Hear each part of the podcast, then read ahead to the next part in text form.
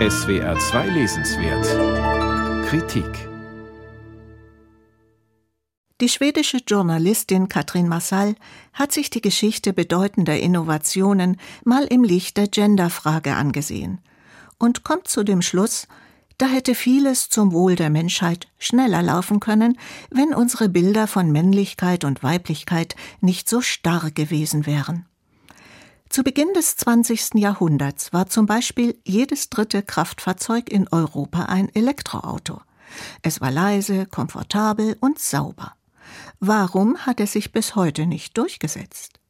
Weil es als Auto für Frauen galt und die Männer sich weigerten, ein Auto zu fahren, das nicht ihrem Bild von Männlichkeit entsprach. Da starteten sie lieber ihre Benziner mühsam mit der Kurbel. Ein weiteres Beispiel der Rollkoffer.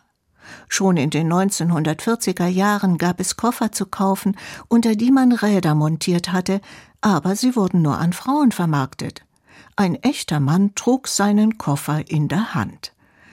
Erst als das Personal von Airlines mit kleinen Rollkoffern durch die Terminals eilte, fühlten sich auch Männer nicht mehr in ihrer Männlichkeit bedroht, wenn sie ihren Koffer hinter sich herzogen.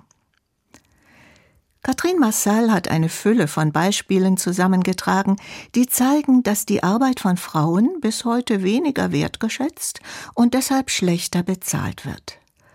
Die Latex-Raumanzüge für die Astronauten der Apollo 11 Mission bestanden aus 21 Stofflagen und 4000 Einzelteilen und wurden in einer BH-Fabrik von hochspezialisierten Näherinnen gefertigt.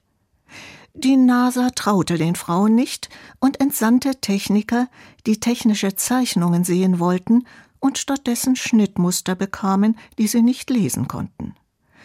Von diesen Näherinnen hat die Welt nie erfahren. Die Geschichte der Raumfahrt ist bis heute eine Geschichte von Männern.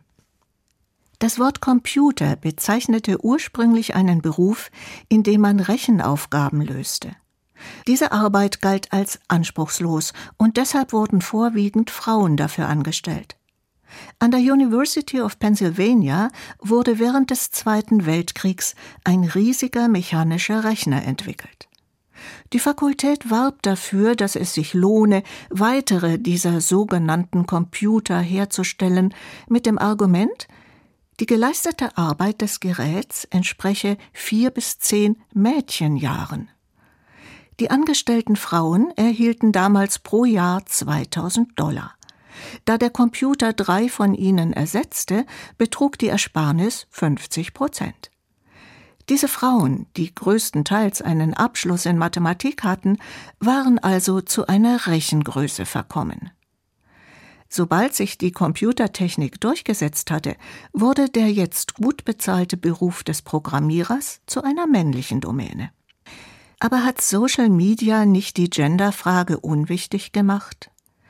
Katrin Massal gibt zu, dass Influencerinnen wie Kim Kardashian und ihre Schwestern auf Instagram mit den sogenannten Frauenthemen Kosmetik und Mode Milliarden verdienen.